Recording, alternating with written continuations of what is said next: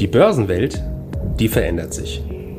Anlegen am Kapitalmarkt, das bedeutet heute Hochleistungsrechner statt wild durcheinander schreiende Händler. Minuszinsen statt Geldvermehrung ihrer Spareinlagen. Anlagealgorithmen mit künstlicher Intelligenz hinterlegt und immer neue Finanzinstrumente. Mit dem Plutos Finanz Podcast wollen wir diese und viele weitere Finanzthemen aufgreifen und mehr Licht ins Dunkel bringen.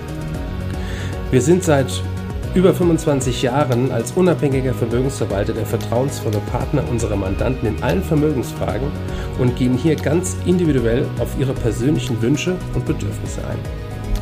Wir freuen uns darauf, Sie als unseren Zuhörer zu haben und lassen Sie uns somit loslegen. Emotionen sind Gift an der Börse. Panik, Gier oder auch Euphorie haben bei der Geldanlage nichts zu suchen. Gleichwohl können wir uns von all diesen Themen nicht ganz frei machen. Fragen dazu an Fondsmanager Kai Heinrich. Er ist Vorstand der Plutos Vermögensverwaltung AG. Schön, dass wir bei Ihnen sein dürfen. Herzlich willkommen. Mal ehrlich, Herr Heinrich, haben Sie als Profi, als jemand, der jeden Tag an den Märkten unterwegs ist, Ihre Emotionen immer im Griff? Boah, ich würde so gerne jetzt einfach mit Ja antworten, aber es wäre gnadenlos gelogen. Nein, also äh, auch wir haben die Emotionen äh, mit Sicherheit nicht immer im Griff. Ähm, für uns ist es vielleicht äh, manchmal weniger schlimm wie für den Privatanleger.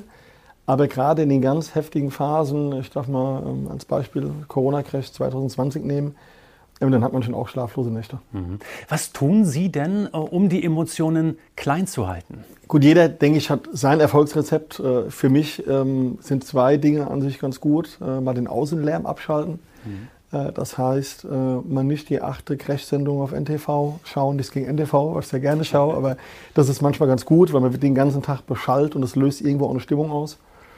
Und tatsächlich ist manchmal gut, weniger Gespräche zu führen.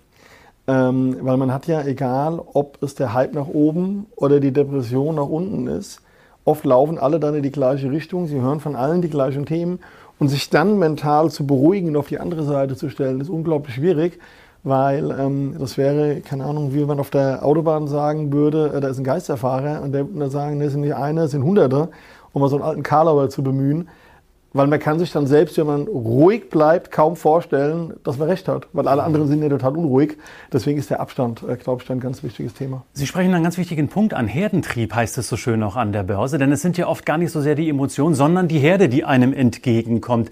Äh, wie gehen Sie damit um, sich doch hin und wieder gegen die Herde zu stellen äh, und vor allen Dingen auch antizyklisch zu, zu handeln? Denn Sie kaufen sicherlich auch in der Krise und vor allem in der Krise, um eben auch gute Gewinne einfahren zu können. Gut, also wir sind ja generell ein trendfolgendes Haus und kein klassischer äh, Antizykliker der Contrarian. Sagen wir mal, nicht mit der Herde zu gehen oder sich da äh, abzusetzen, ist halt, wenn man sich einfach auf die grundsätzlichen Sachen wieder besinnt. Wie ist eine Bewertung? Äh, wie sieht ein Umfeld aus? Und ich sage mal, der Herdentrieb, ähm, für, es gibt ja auch so ganz klassische Beispiele. So in den 2000ern hat man noch gesagt, der Bildzeitungsindikator. Mhm. Wenn in der Bildzeitung Aktien stehen, alle reden drüber, dann ist es vorbei. Letztes Jahr war es ein Titelblatt in den USA, ähm, was mich sehr skeptisch gemacht hat. Ich kriege die genaue Formulierung nicht zusammen, aber es war sinngemäß, hat Katie Woods Warren Buffett als Königin der Wall Street abgelöst. Und äh, ab dem Zeitpunkt gingen die ETFs von Frau Woods nach unten und Berkshire Hathaway von Buffett nach oben. Und ähm, ja, und das in Verbindung mit alle reden über Tech, alle reden über Blockchain, wobei ich die Themen extrem spannend finde. Aber wir haben letztes Jahr das Gefühl gehabt, die Börse besteht nur noch daraus. Und das sind dann schon Zeichen, äh, dass man sich mal so ein bisschen ein Stück zurücknehmen muss und mal überlegen muss, muss ich vielleicht ein bisschen in eine andere Richtung gehen. Mhm. Sie haben äh, Warren Buffett angesprochen, Berkshire Hathaway, seit Jahrzehnten erfolgreich, das ganze Team um Warren Buffett äh, herum. Ist das eine Art Vorbild? Sollte es ein Vorbild sein für Investoren, die auch einsteigen in die Märkte? Es kann ein Vorbild sein, aber ich glaube, es ist halt auch an der Börse wie überall, es gibt verschiedene Wege, die zum Ziel führen. Ähm, jetzt ist Buffett unbestritten einer der besten Investoren aller Zeiten. Äh, er hat aber sein Konzept und ich glaube, dass das Konzept, was man hat, auch immer zur eigenen Psyche passen muss. Und ähm, wenn Sie antizyklisch handeln wollen, müssen Sie in der Lage sein, sich immer, also meistens mental abzuschotten gegen die Themen. Das ist ein Erfolgsrezept, aber auch er hat äh, Schwächephasen gehabt und dann war es wichtig, an dem Konzept festzuhalten, wie zu der Phase, wo die ganzen Tech-Aktien sehr stark gestiegen sind. Ähm, eine andere Variante kann auch sein, als Trendfolger zu agieren. Äh, da war man letztes Jahr beispielsweise sehr erfolgreich mit den großen Text.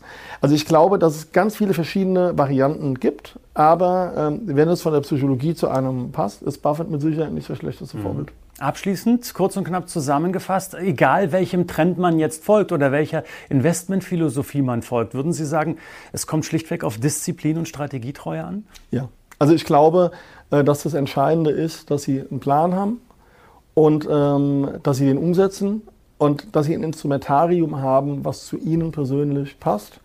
Weil äh, wenn Sie äh, im Kopf eher jemand sind, der Aktien beispielsweise auswählt nach Trendstärke oder relativer Stärke, dann werden sie sich mit einem antizyklischen Instrumentarium schwer tun und umgekehrt genauso. Also ich glaube, man muss das an der Börse finden, an, an Instrumenten, was man selber gut umsetzen kann und das muss man auch diszipliniert machen. Ja.